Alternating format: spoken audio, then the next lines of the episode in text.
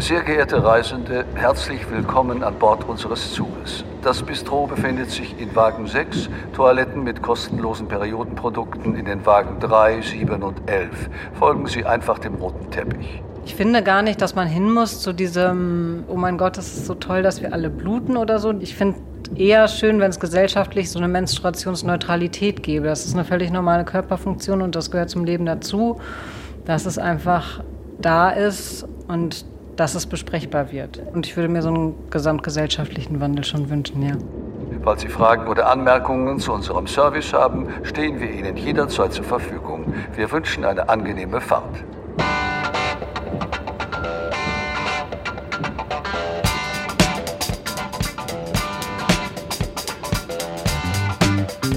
There Will Be Blood. Eine Menstruationsutopie von Theresa Schomburg.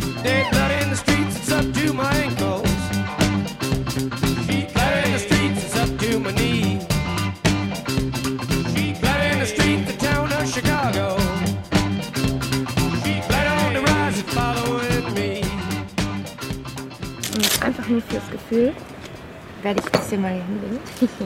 Franka Frei legt ein Buch auf den Tisch. Ihr Buch. Auf dem Cover ist die Autorin und Menstruationsaktivistin in Schwarz-Weiß abgebildet. Eine junge Frau in Jeans und T-Shirt und mit einer Strickmütze auf dem Kopf. Von ihren Händen baumeln zwei in rote Farbe getauchte Tampons, die sie sich direkt vor die Augen hält. Das Buch mit dem Titel Periode ist politisch, ein Manifest gegen das Menstruationstabu erschien 2020. Also eine Enttabuisierung ist ein sehr langfristiger Prozess. Das läuft nicht von heute auf morgen. Vor allem müssen wir bei der Sache einfach mal anerkennen, es handelt sich um ein Tabu. Okay, wir wissen nicht alles. Es gibt ganz viel, was wir noch lernen müssen. Warum finden wir Menstruationsblut eklig? Warum verstecken Menstruierende heute noch ihre Blutung? Warum muss bluten, wer die Pille nimmt, obwohl das rein medizinisch nicht notwendig wäre? Vielleicht, weil Pharmaindustrie und Hersteller von Hygieneprodukten davon profitieren?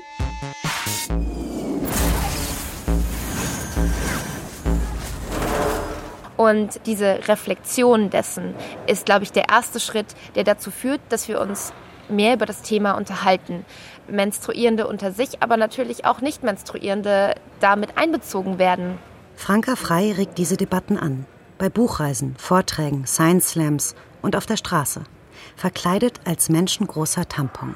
Das ist als Witz gemeint. Das ist eine Protestaktion, einfach Menstruation sichtbarer zu machen.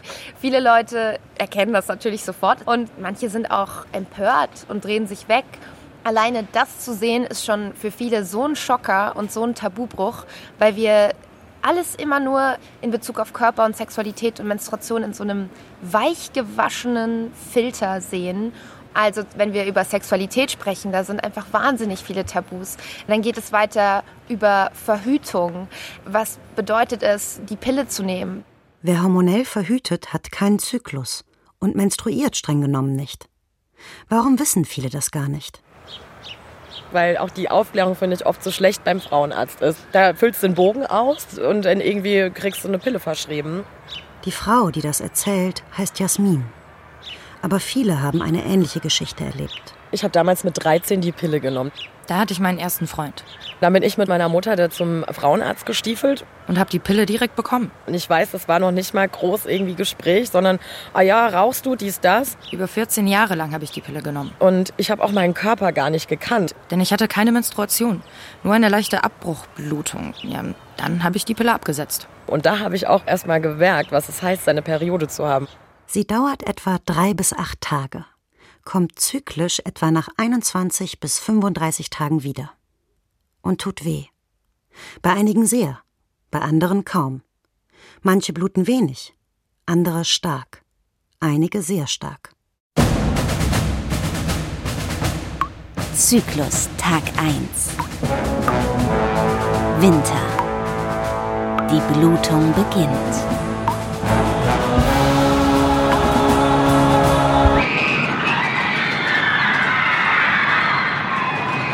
Herein Reinspaziert reinspaziert hier in die Hormonachterbahn. Setzt die Pille ab, schließt die Bügel und haltet euch gut fest.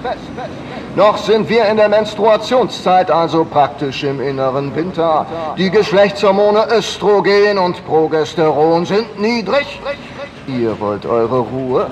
Nicht mehr lange, bald geht's bergauf und jetzt geht's ab hier volle Pulle.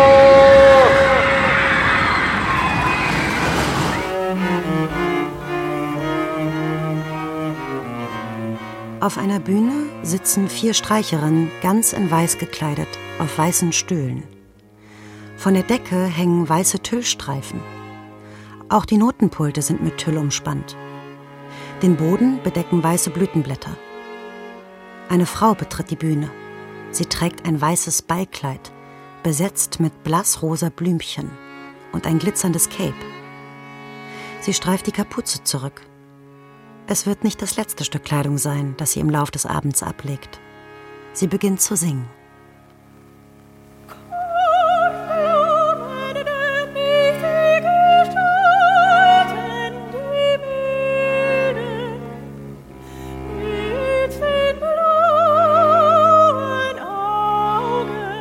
Das Bild der Blume ist eigentlich auch ein Sinnbild für die Vulva, ein Sinnbild für Menstruation. Auf Englisch sagt man auch I have my flower, wenn man seine Menstruation hat. Und trotzdem ist in der klassischen Musik das Bild sehr klar, rein, weiß, still, unschuldig und eben ganz blutbefreit, wie das ja auch in unserer Gesellschaft mit dem Thema Menstruation ist, wenn man sich so Werbung für Hygieneprodukte zum Beispiel anschaut die dann seltsamerweise blutfrei ist. Alexandra Vildossola ist Sängerin und Konzertdesignerin. Gemeinsam mit der Sängerin Mara Maria Möritz hat sie das Konzept für ein Menstruationskonzert entwickelt. Lieder wie das von der Kornblume aus Richard Strauss Liederzyklus Mädchenblumen über stille, sittsame junge Damen treffen auf Klangcollagen aus Fakten über die Menstruation und Stimmen von Frauen, die darüber sprechen. Meine erste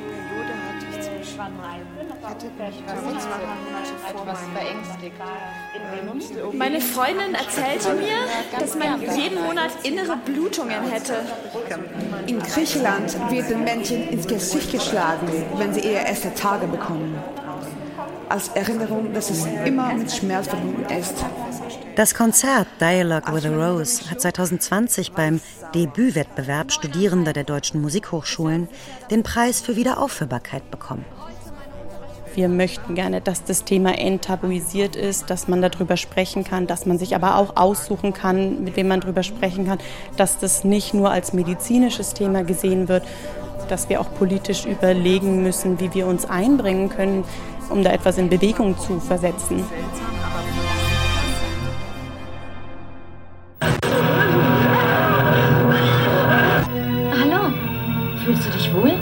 Liebe Abgeordnete, heute stimmen wir ab über das Gesetz zum Ausbau der Menstruationsfreundlichkeit.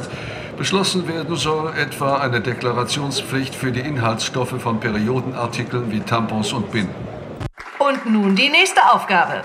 Wer kennt die meisten Ausdrücke für Menstruation? Die Regel. Die Tage. Tante Rose. Erdbeerwoche. Besuch aus Rothenburg. Periode. Besuch vom Roten Baron. Sicher, geschützt, diskret. Warum ist Blut in der Werbung für Hygieneprodukte eigentlich blau und wässrig? Was ist so schlimm an roter Flüssigkeit?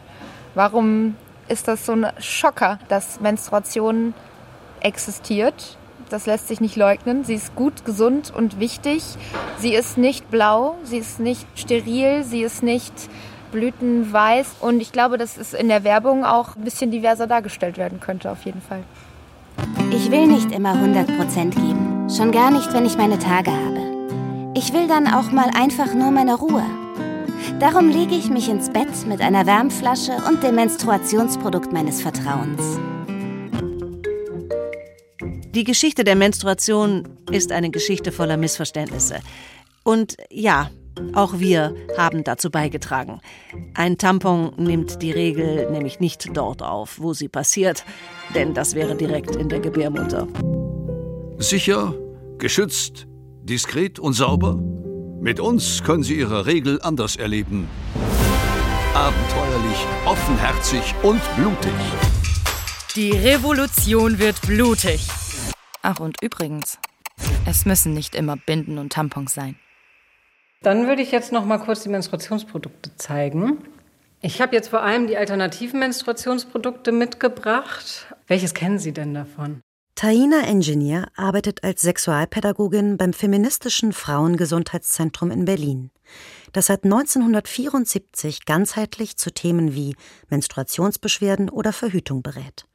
Vor ihr auf dem Tisch liegen ein Höschen, ein Schwamm, eine waschbare Mehrwegbinde und ein kleiner Behälter aus medizinischem Silikon, eine Menstruationstasse. Ich finde, die Menstruationstasse hat viele Vorteile.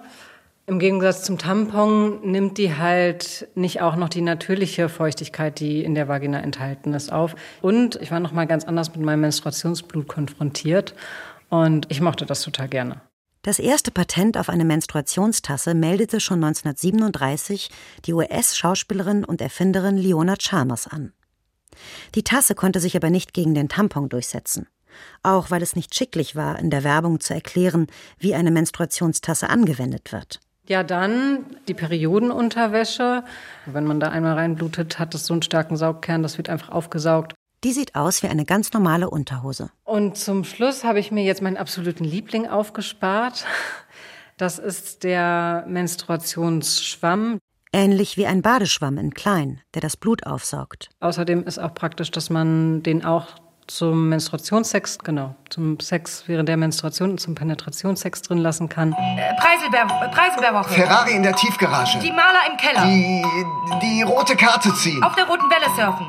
Menstruationsblut riecht nicht anders als normales Blut, riecht nach Eisen, ist ein sehr nährstoffreiches Blut. Und besteht neben Blut auch aus Geweberesten, Vaginalsekret und Cervixschleim, der sich am Gebärmutterhals bildet und dessen Konsistenz sich im Lauf des Zyklus verändert und damit auch Hinweise auf fruchtbare und unfruchtbare Tage gibt. Und das, was am Ende unangenehme Gerüche erzeugen kann, ist die organische Verbindung mit Menstruationsblut und ja, industriellen Menstruationsprodukten, die gebleicht sind, Kunststoffe enthalten und irgendwelche Farb- und Duftstoffchemikalien. Das ist eigentlich das Eklige. Das Menstruationsblut an sich ist überhaupt nicht eklig, ist etwas ganz Normales. Ähm, könnte ich zahlen, bitte? Äh, ja, ja, ja. Äh, das macht 10,60 Euro bitte. Oh, und tut mir leid, mir ist hier etwas Menstruationsblut aufs Polster gelaufen. Ach, kein Problem, das passiert schon mal. Das gibt doch eigentlich auch ein ganz schönes Muster, oder?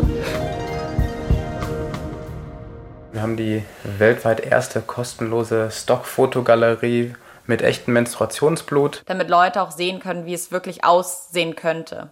Britta Wiebe und Jamin Mahmoud sind ein Paar und haben gemeinsam die digitale Plattform Vulvani rund um den Menstruationszyklus, Gesundheit und Sexualität gegründet. Es gibt sehr wenig Stockfotografie oder Fotografie allgemein im Internet, die ja das Thema rund um Menstruation realistisch wiedergibt.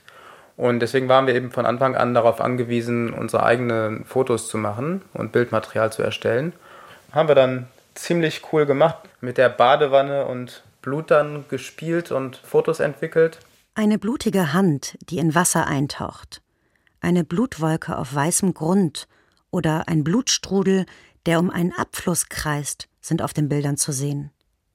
Außerdem bietet Vulvani ein Online-Magazin und kostenpflichtige Online-Kurse an zu Themen wie Zyklusbewusstsein oder Free Bleeding.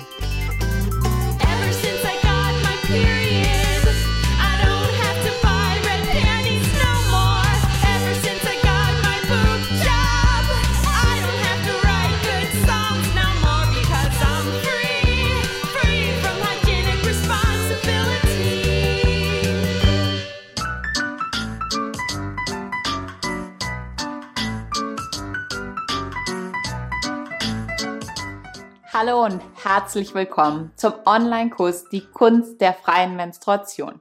Free Bleeding ist selbst unter Frauenärztinnen noch weitgehend unbekannt. meint frei im Sinne von frei von Menstruationsprodukten. Und zum Beispiel, ich benutze die Produkte nicht, weil ich sie nicht mag, sondern weil ich sie einfach nicht mehr brauche. Ich hatte davon noch nicht gehört und war aber sehr fasziniert davon. Und äh, deswegen, ich habe sie eigentlich mega viel ausgefragt, wie das funktioniert. Bei der freien Menstruation habe ich gelernt, wirklich auf die Körpersignale, wie zum Beispiel so ein Druckgefühl oder Völlegefühl im Bauch, zu hören und dann wird das Menstruationsblut ganz bewusst auf der Toilette abgelassen.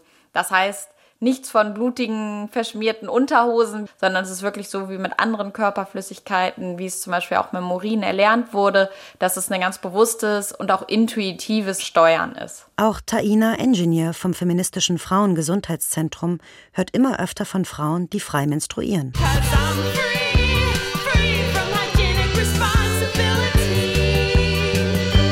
Aber ich finde es völlig legitim zu sagen, das ist nichts für mich. Ich würde es einfach als gleichberechtigtes Menstruationsmittel sehen, wie andere Produkte auch. Rote Woche. Die Rote Armee marschiert ein? Die Engländer sind angekommen. Massaker in der Hose. Liebe Besuchergruppe, ich heiße Sie herzlich willkommen im Museum für Menstruationsgeschichte und lade Sie ein, zu lachen und zu weinen, nachzudenken und zu vergessen. Hier im Eingangsbereich dreht sich alles um die Frage, was ist überhaupt Menstruation? Hören Sie dazu die kuriosesten und erschreckendsten Ideen von großen Denkern aus der Antike. Schon in den hippokratischen Schriften heißt es, Die Konstitution der Frau ist feuchter, weniger dicht, weniger stark als die des Mannes. Wie lockere Wolle viel Nässe in sich aufsaugt, saugt auch das lockere weibliche Gewebe sich mit viel Flüssigkeit übervoll. Die Menstruation ist, so besehen, ein regulatives Abtropfen des Überflüssigen. bei Aristoteles klingt das ganz ähnlich. Wenn die Blutgefäße voll sind, wird ein Überfließen unumgänglich und dieses Überfließen ist die Menstruation. Last and least schreibt Plinius der Ältere, Das Kind wird aus dem Menstrualblut geformt. Unter dem hefeartigen Einfluss des männlichen Samens vereinigt sich das Blut zu einer Form, die in gegebener Zeit zur Körperform wird und Leben annimmt. Außerhalb der Schwangerschaft aber wird das Blut ausgeschieden und ist unrein. Erst mit der Erfindung des Mikroskops ist überhaupt klar geworden, dass es eine Samenzelle gibt, dass es eine Eizelle gibt. Sabine Hering ist Sprach- und Sozialwissenschaftlerin und emeritierte Professorin für Gender- und Wohlfahrtsgeschichte. Sie hat das Archiv der Frauenbewegung mitgegründet und zusammen mit Gudrun Meyerhoff das Buch Die unpässliche Frau, Sozialgeschichte der Menstruation und Hygiene geschrieben. Vorher hat man den weiblichen Körper irgendwie für einen Hohlraum gehalten, in dem man weiß nicht weshalb plötzlich neues Leben entsteht.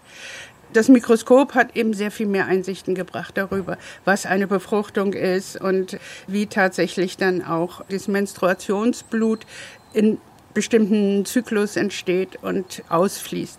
Erst 1827 entdeckte der Mediziner und Naturforscher Karl Ernst von Beer die menschliche Eizelle. Zyklus Tag 8 Frühling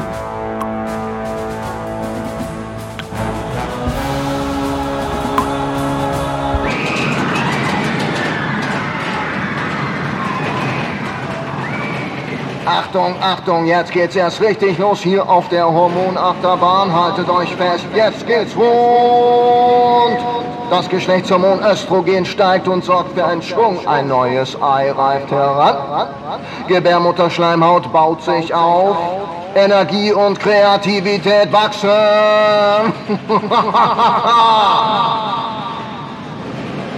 dieser Anstieg von Östrogenen so vor der Ovulation auf körperlicher und auch auf psychischer Ebene kann der sehr positiv sich auswirken. Der Antrieb kann steigen, das kognitive Funktionsniveau hat sich schon in manchen Studien gezeigt, ist dann verbessert. Katja Schmalenberger forscht als wissenschaftliche Mitarbeiterin und Psychotherapeutin in Ausbildung am Universitätsklinikum Heidelberg zum Menstruationszyklus.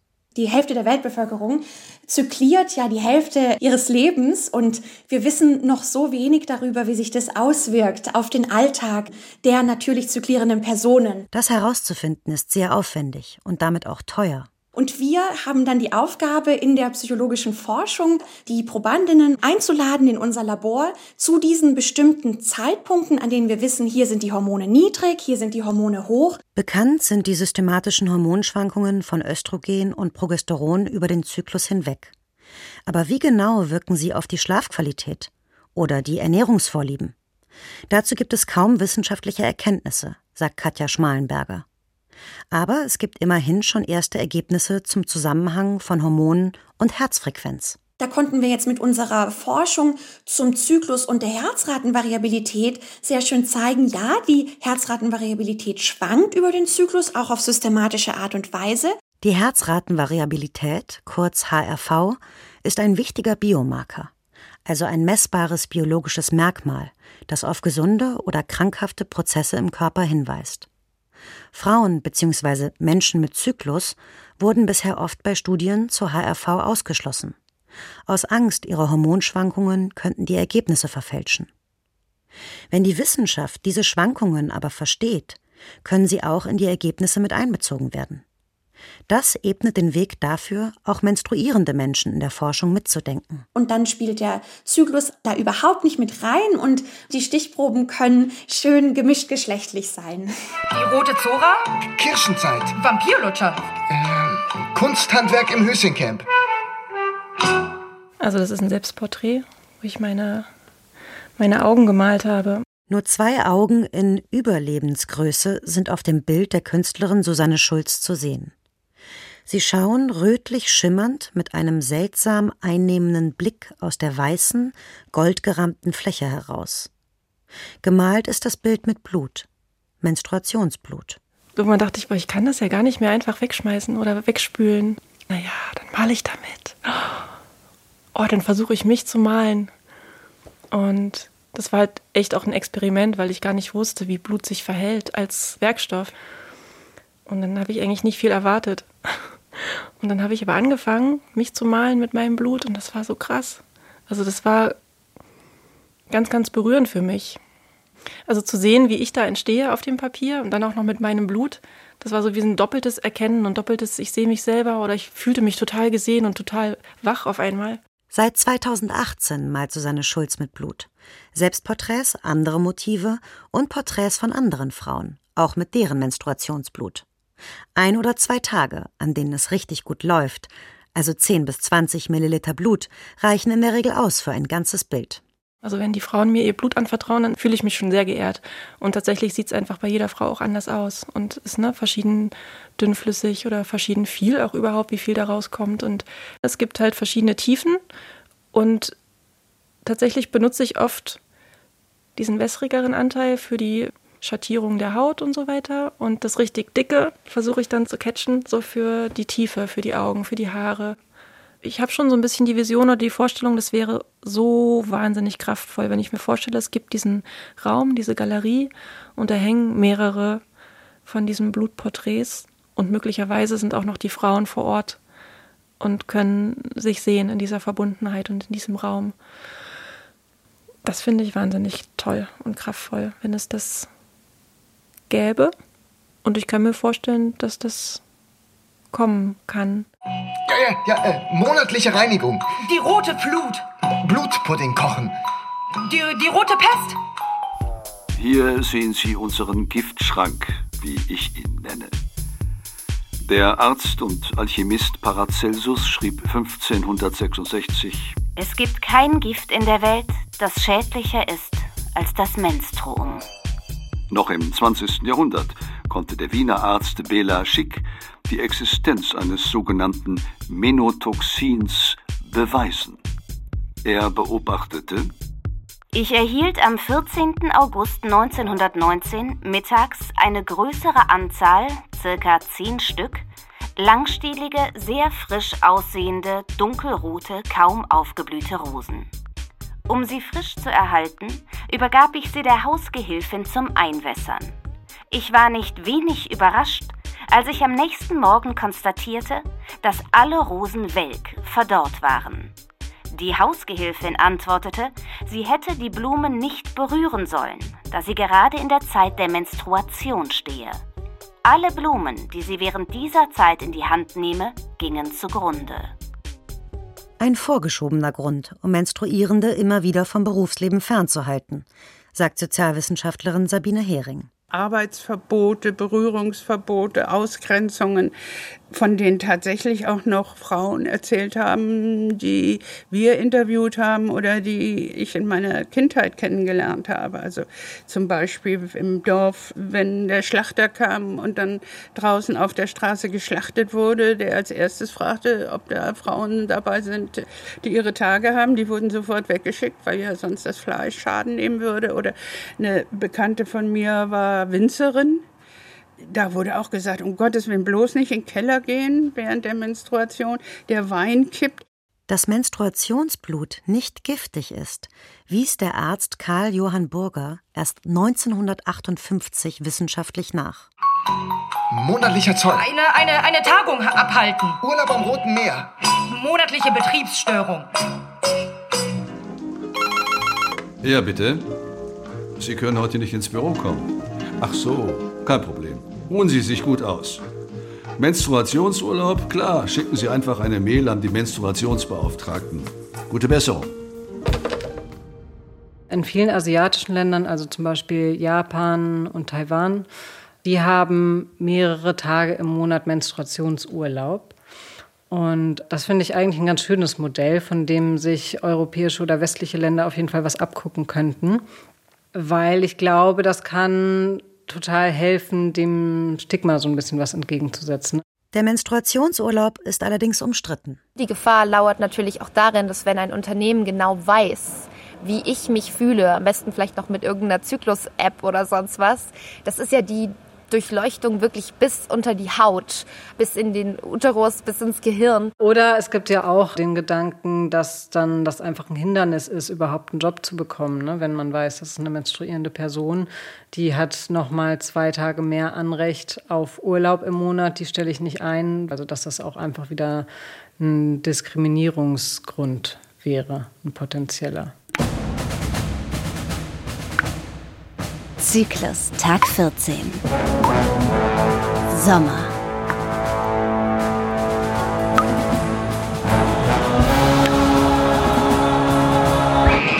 Hier geht's rund, hier geht's ab. Seid ihr bereit für den Riesen-Looping? Gleich sind wir auf dem Höhepunkt unserer Fahrt angekommen. Das Östrogen steigt immer weiter. Es ist Zeit für die Ovulation, den Eisprung. Gerade wenn man das Thema Menstruation am Arbeitsplatz hat, wird oft immer nur das Negative der Menstruation im Fokus gesehen. Also es wird nur geguckt, ah, vielleicht hat die Person Schmerz, vielleicht ist sie nicht so leistungsfähig. Und es wird aber der ganze Zyklus drumherum komplett vergessen. Ja, also Zyklen gibt es ja überall. Ob in der Technik, in der Natur, Ebbe und Flut, Sinus, Cosinus. Es ist unfassbar, wie viele Zyklen es gibt. Und dann wäre es eigentlich vermessen zu sagen, dass der Mensch oder nicht menstruierende Menschen keinen Zyklus haben. Ein schöner Ansatz ist da zum Beispiel die Analogie der Jahreszeiten, womit der eigene Menstruationszyklus erklärt wird. Weil zum Beispiel im Sommer kennen wir es alle, da sind wir voller Power, wir sind gerne draußen unterwegs, gerne mit anderen Leuten. Und wenn man das sozusagen auf die Arbeitswelt dann überträgt, ist es vielleicht der perfekte Zeitpunkt für jetzt ein Interview. Wann planen Sie den Vertragsabschluss? Der sollte gut vorbereitet sein. Unsere Kunden sind nicht so leicht zu handeln. Am kommenden Mittwoch. Das ist meine Eisprungzeit. Da bin ich immer sehr selbstbewusst und kann Sie bestimmt überzeugen. Wunderbar, so machen wir das. Das dann zu nutzen hat auch Vorteile für das Unternehmen, weil man dadurch natürlich das Beste aus den ArbeitnehmerInnen herausholt. Der Zyklus lässt sich allerdings nicht immer genau berechnen. Das ist natürlich kein Uhrwerk. Zyklusbewusstsein soll ein weiteres Werkzeug sein, um sich selbst besser kennenzulernen und zu verstehen. Aber es sollte aus meiner Sicht auf gar keinen Fall ein Optimierungsdrang oder Leistungsdruck daraus entstehen. Es geht also um Empathie mit sich selbst und anderen. Jede Person hat Schwankungen im Gemütszustand. Und klar, dass es dann auch das für Leute gibt, die keinen Uterus haben, dass ne, einfach auch ein bisschen sensibler mit sich selbst zu sein und auch mal gewisse Emotionen zuzulassen, die sonst unterdrückt worden wären. Fluch. Erbsünde? Bloody Mary. Besuch vom Roten Teufel. Unser nächster Museumsraum ist dem Thema Religion gewidmet. In Kapitel 15 aus dem dritten Buch Mose heißt es, Wenn eine Frau ihren Blutfluss hat, so soll sie sieben Tage für unrein gelten. Wer sie anrührt, der wird unrein bis zum Abend. Und alles, worauf sie in dieser Zeit liegt, wird unrein. Und alles, worauf sie sitzt, wird unrein. Und wer ihr Lager anrührt, der soll seine Kleider waschen und sich mit Wasser abwaschen und unrein sein bis zum Abend. so geht das noch eine ganze Weile weiter. Übrigens steht direkt davor recht deckungsgleich dasselbe für Männer, die einen Samenerguss haben. Das wurde aber zwischenzeitlich offenbar vergessen. Es gibt da wirklich ganz anschauliche Dinge. Also ich weiß, wir waren mal in England in einer Kirche. Da war das Mittelschiff mit den Bänken, hatte so einen weißen Marmorboden und dann war so ein Rand drumrum, 1,50 Meter breit ungefähr, mit rotem Ziegel. So denkt man sich natürlich erstens nichts dabei. Und es war aber ein Führer, der erklärte die Architektur und die Gestaltung dieses Raums. Und dann sagte er, ja, also dieser Bereich rote Ziegel, der sei natürlich für die Frauen da gewesen. Weil auf dem Marmorboden, das könnte man ja nicht mit ansehen, immer diese Blutflecken, das sei schrecklich. Und das dachte ich auch, das ist ja schon wirklich derartig anschaulich manifestiert, was da Ausgrenzung heißt. Plastischer kann man es nicht sehen.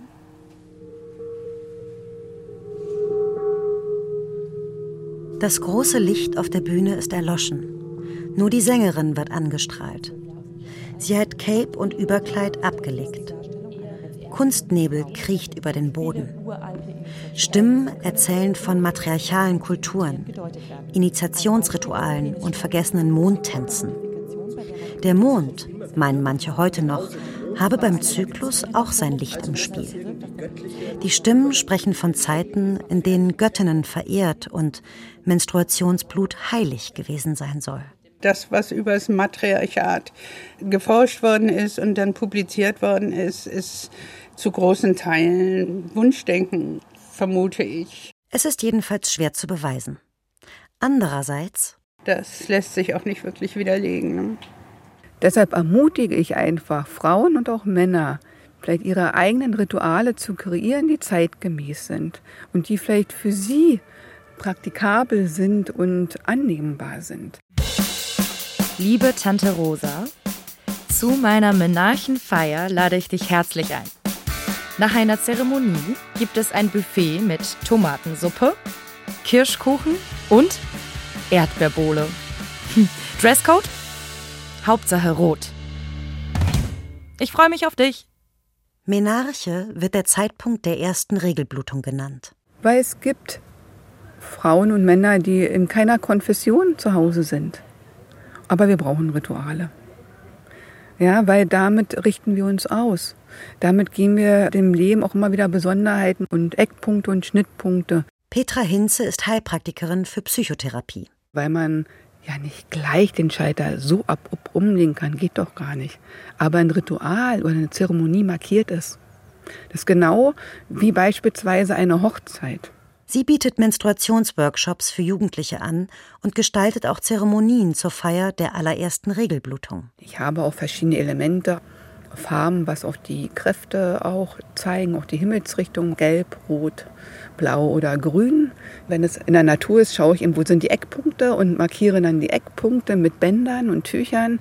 Im Raum eben die Eckpunkte, also wo die Himmelsrichtungen sich befinden. Mit alten Bräuchen ist Petra Hinze aufgewachsen in einem kleinen Dorf in der Spreewaldregion. Auch wenn es dort eher darum ging, den Winter auszutreiben, als die Menarche zu feiern. Und ich habe eben einen Platz in der Mitte. Man würde auch dazu auch Altar sagen, den ich sehr schön dekoriere. Mit kleinen Tonfiguren von Frauen oder Tieren, Mondsymbolen oder Pflanzen. Eine wunderschöne Pflanze ist der Frauenmantel, Alchemilla vulgaris. Aber man kann auch eine schöne Rose nehmen oder eine andere schöne Blume. Dann gibt es einen Teil auch, wo man wirklich über eine Schwelle geht und wo man Dinge abgibt, die das Kindsein symbolisieren. Da nimmt aber auch gleichzeitig, wenn man über diese Schwelle geht, dass die Mutter einen empfängt. Mit zum Beispiel ein Geschenk oder ein Symbol, was Frausein symbolisiert. Vielleicht sogar eine Perle, weil das was ganz Kostbares ist. Und dass sie sie empfängt. Im Kreis der Frauen. Und das hält auch ein Leben lang an, weil sie sich immer mal wieder daran zurückerinnern können. Ich begrüße Sie zum literarischen Quintett. Mit meinen Gästen spreche ich heute über Blutmond, das Erwachen. Der Roman dreht sich um Vampire, die sich von Menstruationsblut ernähren und wird schon jetzt als zeitgenössischer Klassiker der fantastischen Literatur gehandelt. Das hat viel mit der Symbolik zu tun. Regelblut ist ja eine sehr naheliegende Nahrungsquelle für Vampire. Da hätte eigentlich auch schon Bram Stoker oder spätestens Stephanie Meyer drauf kommen können. Aber das Blut galt eben lange als eklig oder giftig. Nicht zu vergessen, die Verwandlung in einen Vampir, das steht ja auch für ein erotisches Erwachen. Dass das hier verknüpft wird mit dem Menstruationsblut als etwas, das den Untoten Leben spendet, darin sehe ich eine großartige Umdeutung. Da haben Sie völlig recht. Etwas zu albern war mir persönlich allerdings die Passage, in der die Vampire mit Menstruationstassen anstoßen wollen und merken, die klirren ja gar nicht. Aber davon mal abgesehen würde ich sagen, dieses Buch sollte Schullektüre werden. Zu uns kam ein Mann nach dem Konzert und hat gesagt, er überlegt jetzt, seine Tochter ist vier Jahre alt, glaube ich, wie er mit ihr über dieses Thema sprechen wird. Und das ist, glaube ich, was, was Kunst sehr gut kann, sehr viel leichter auch als eben Aufklärung in der Schule. Wir fangen mit neun an, weil gerade die schulische Sexualaufklärung, die findet meistens erst ab der sechsten Klasse statt. Das heißt, die Kinder sind da schon zwischen elf und 13. Da ist es für viele Themen dann oft schon zu spät, gerade wenn es ums Thema Menstruation geht. Marlene Starmüller arbeitet als Sexualpädagogin gemeinsam mit einem Kollegen bei Sexpad Berlin. Die beiden bieten sexuelle Bildung für Kinder und Jugendliche an. Zum Beispiel in Schulen. Das ist jetzt nicht der normale Schulunterricht, wo nicht gekichert werden darf, wo nicht gelacht werden darf. Nicht nur Lachen ist erwünscht. Man darf auch über Ängste sprechen. Ganz viele wissen auch nicht, wie viel Blut kommt eigentlich raus bei einer Regelblutung. Im Schnitt etwa 40 bis 80 Milliliter. Dann hat man Angst, dass da so literweise Blut die Beine runterrinnt. Ne? Damit bekommt man gerade mal eine halbe Tasse voll. Mit Bechern lassen wir sie auch gerne raten. Ne? Was meint ihr denn, wie viel kommt da eigentlich raus? Ne? Und wenn man dann schön anschaulich zeigen kann, wie viel diese Menge eigentlich ist, dann merkt man, dass da auch schon eine Angst abfällt. Am liebsten arbeitet Marlene Starmüller mit geschlechtergemischten Gruppen. Das Thema betrifft ja alle. Ich glaube, auch für Jungs oder junge Menschen, die ihre Menstruation nicht haben, die werden früher oder später irgendwann damit konfrontiert. Und wir arbeiten auch mit Transkindern und Transjugendlichen. Ne? Und da ist dann natürlich auch wichtig zu betonen oder zu gucken, so es sind nicht nur Mädchen, die ihre Menstruation haben und nicht alle Mädchen haben ihre Menstruation. In Franka Freys Buch steht vorne die Widmung für alle menstruierenden Menschen. Auch Britta Wiebe und Jamin Mahmoud von Vulvani nutzen diesen Begriff bewusst. Das stößt oft auf Unverständnis dann verstehen die Leute das immer, dass wir sagen, dass wir nicht mehr Frauen sagen dürfen, sondern nur noch menstruierende Menschen. Aber das sagen wir ja gar nicht, sondern wir sagen, wenn wir dann eben in unserem Bereich viel von Menstruation sprechen, dann betrifft es eben nicht nur Frauen, sondern eben auch andere Menschen, die sich nicht als Frauen identifizieren, aber trotzdem menstruieren. Und manchmal sind da natürlich auch ironische Kommentare. Nirgendwo sehe ich, dass Mann durch spermienspritzende Person ersetzt wird.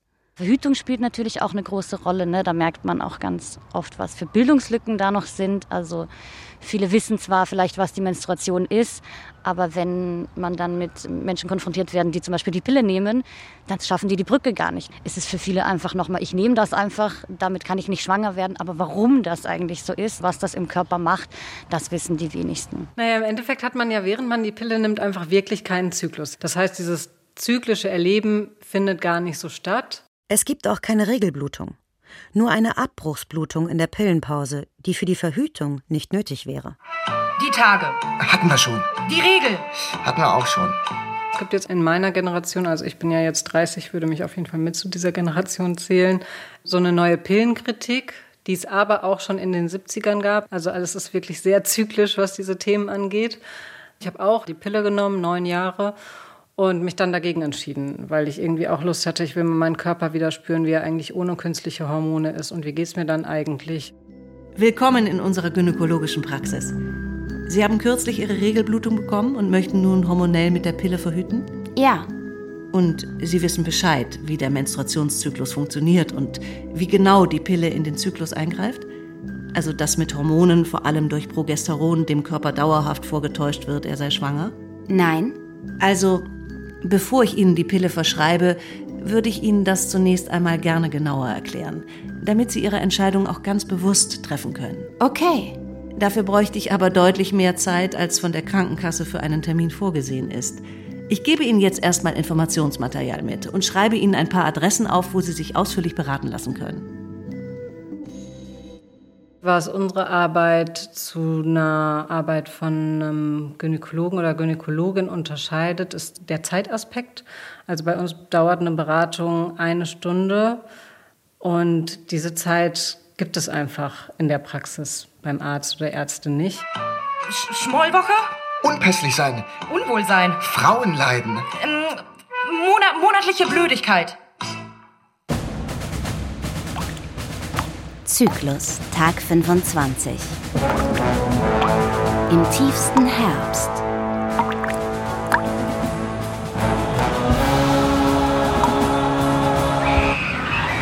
Achtung, aufgepasst, seid ihr noch alle am Start? Jetzt geht's steil bergab auf unserer Zyklusachterbahn. Die Hormone Östrogen und Progesteron schießen nach unten und wir machen mit. Seid ihr alle am Start? Alle Hände hoch! Ab in die nächste Kurve. Alles macht sich bereit, um Gebärmutter, Schleimhaut abzustoßen.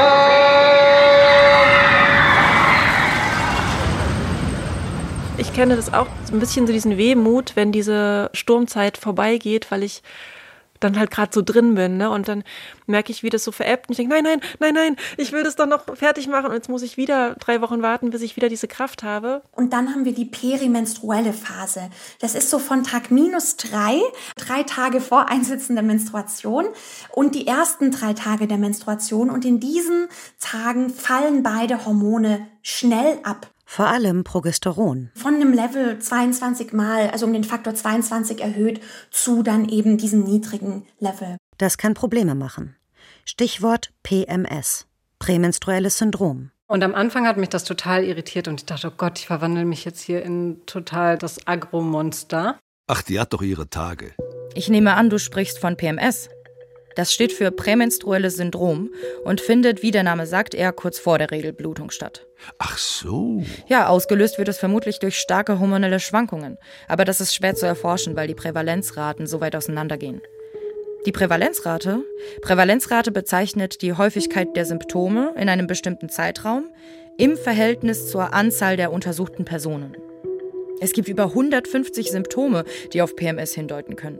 Ja, darunter Rückenschmerzen, Spannungsgefühle in den Brüsten, Wassereinlagerungen, Müdigkeit, depressive Verstimmungen, Angstzustände. Angstzustände? Ja, wirklich krankhaft ist das übrigens sehr selten. Nur wenn mindestens eins dieser Symptome eine klinisch signifikante Ausprägung hat. Ja, und damit eine PMDS vorliegt, also eine prämenstruelle dysphorische Störung, müssten es schon mindestens fünf Symptome sein.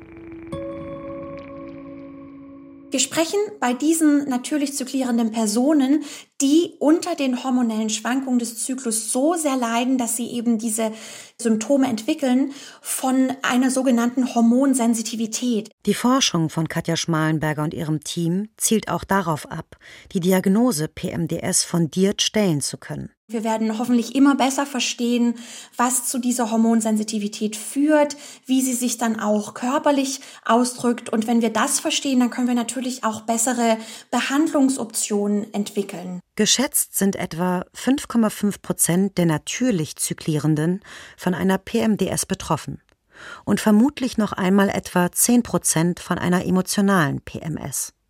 Und die anderen? Der große Rest der natürlich zyklierenden Personen, da sagen wir, die haben keine klinisch signifikanten Schwankungen in verschiedenen Symptomen. Aber das soll nicht heißen, dass man nicht merkt, oh, da verändert sich jetzt was, da verändert sich meine Vorliebe für bestimmte Lebensmittel oder da verändert sich mein Antrieb. Nur wir wollen das einfach nicht pathologisieren. Wer menstruiert, ist also nicht automatisch krank oder spielt verrückt. Manche merken Veränderungen, andere kaum etwas von den komplexen Vorgängen im Körper. Ich finde es faszinierend, dass dann doch auch die Mehrheit der natürlich zyklierenden Personen, dass deren Organismus diese massiven Schwankungen so wunderbar abpuffert. Die Sängerin auf der Bühne schweigt. Die Streicherinnen ziehen ihre Bögen kraftvoll über die Saiten.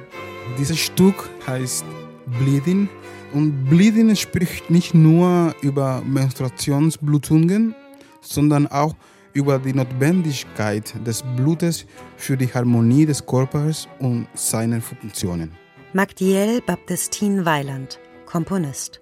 Wenn ich dieses Stück höre, höre ich den Puls der puren Energie des Blutes, der Kraft des pumpenden Herzens zu. Für das Konzert Dialogue with a Rose hatte das Stück Bleeding als eine Art Kontrast zu den romantischen Blumenliedern geschrieben. Dass ein Mann mit in diesen Dialog einsteigt, das habe ich mir auch sehr gewünscht und das wünsche ich mir auch im Publikum. Es ist eben nicht nur ein Konzert für Frauen, sondern ich finde persönlich eben, dass dieses Thema ganz, ganz wichtig ist, auch geschlechterübergreifend irgendwie anzusprechen. Magdiel Baptistine Weiland ist nicht nur Komponist, sondern auch Gynäkologe. Aus seiner Heimat Kuba kennt er viel längere Sprechzeiten, als sie in deutschen Praxen üblich sind. In Deutschland habe ich gemerkt, dass normalerweise die Sprechstunden sind nicht so lange. Und deswegen manchmal können die Patienten nicht alles sagen. Und ich denke, das ist vielleicht ein Grund, warum die Menstruation ist noch ein Problem. ist in die deutsche Gesellschaft. Ja, die Zeiten ändern sich. Und manchmal geht es auch rückwärts statt nach vorne. Noch im 19. Jahrhundert war die Ansicht verbreitet, der Blutfluss müsse möglichst stark sein, um die größten Reinigungseffekte zu erzielen. Hier hören Sie einige Tipps, wie es besonders gut läuft, vom Arzt Elias von Siebold aus dem Jahr 1821. Dampfbäder und Blutegel an die Geburtsteile, Schröpfköpfe an die innere Seite der Schenkel, Senfumschläge oder Blasenpflaster und die Anwendung der Elektrizität. Wir lernen, Schmerzen während der Periode sind normal, stell dich nicht so an, rede nicht drüber.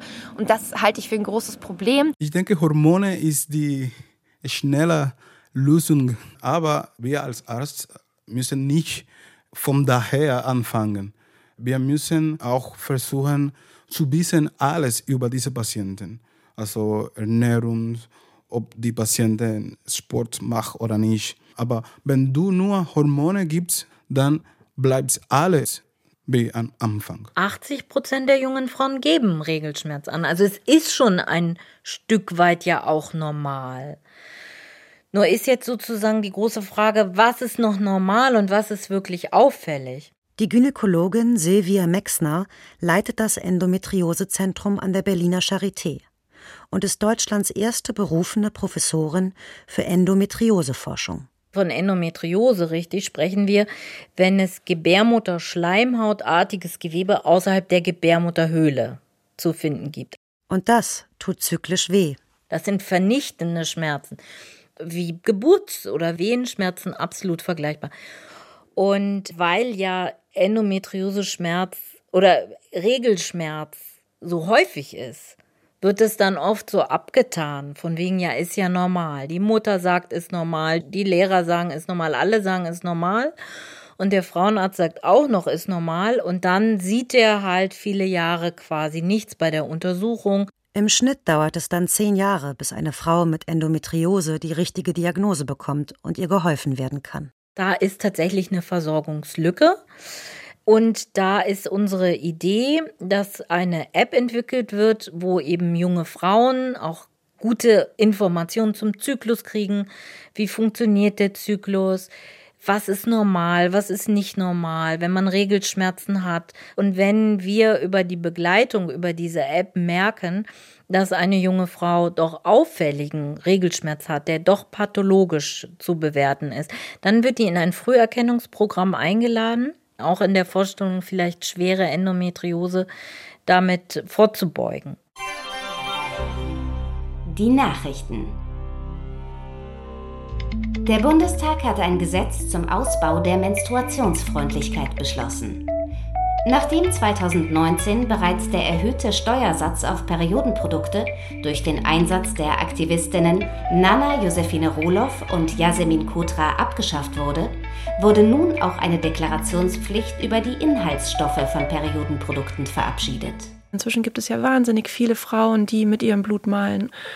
Und das finde ich großartig. GynäkologInnen können ab sofort einstündige Beratungstermine zu Themen wie Schmerzen oder Verhütung voll über die Krankenkassen abrechnen. Es besteht eine Aufklärungspflicht über die Wirkung hormoneller Präparate. Wir brauchen, dass alle darüber sprechen und bis jeder Mann weiß, okay, es ist doch selbstverständlich, es ist doch ja, bis wir satt sind. Das Forschungsministerium schafft neue Förderprogramme mit entsprechenden finanziellen Mitteln für Projekte auf den Gebieten Menstruationszyklusforschung, gynäkologische Endokrinologie und Endometriose. Ich träume so ein bisschen davon, dass ich das eines Tages vielleicht nicht mehr mache, weil es nicht mehr nötig ist. Auf öffentlichen Toiletten sowie in Schulen werden kostenlose Periodenprodukte verpflichtend bereitgestellt.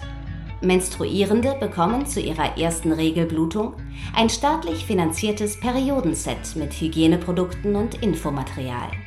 Sexualkunde wird als reguläres, aber unbenotetes Unterrichtsfach ab der vierten Klasse eingeführt.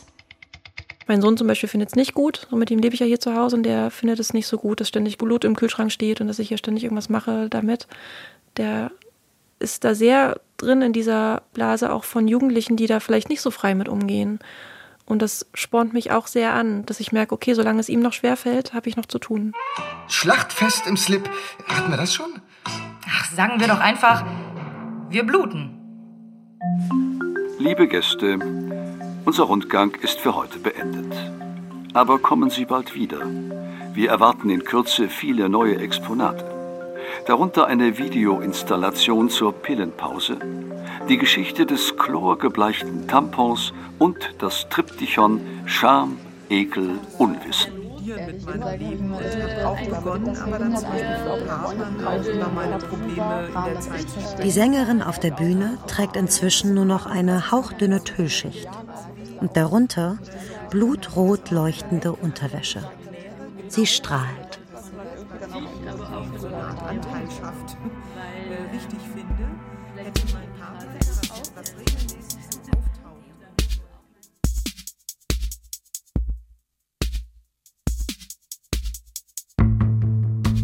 There Will Be Blood. Eine Menstruationsutopie von Theresa Schomburg.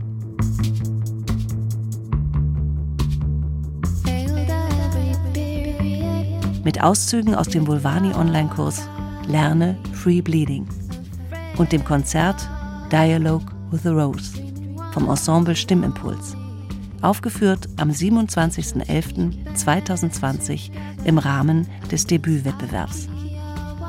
Es sprachen Claudia Hübecker, Nils Kretschmer, Diana Seierle, Josef Tratnik, Camilla Rentschke und Merle Wasmuth.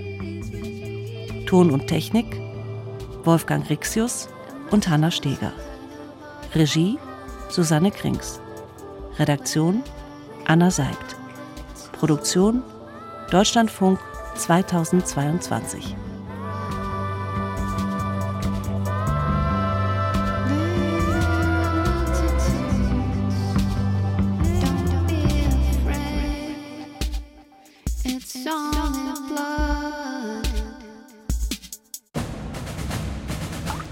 Zyklus Tag 1. Winter. Der Kreis schließt sich. Die Blutung beginnt erneut.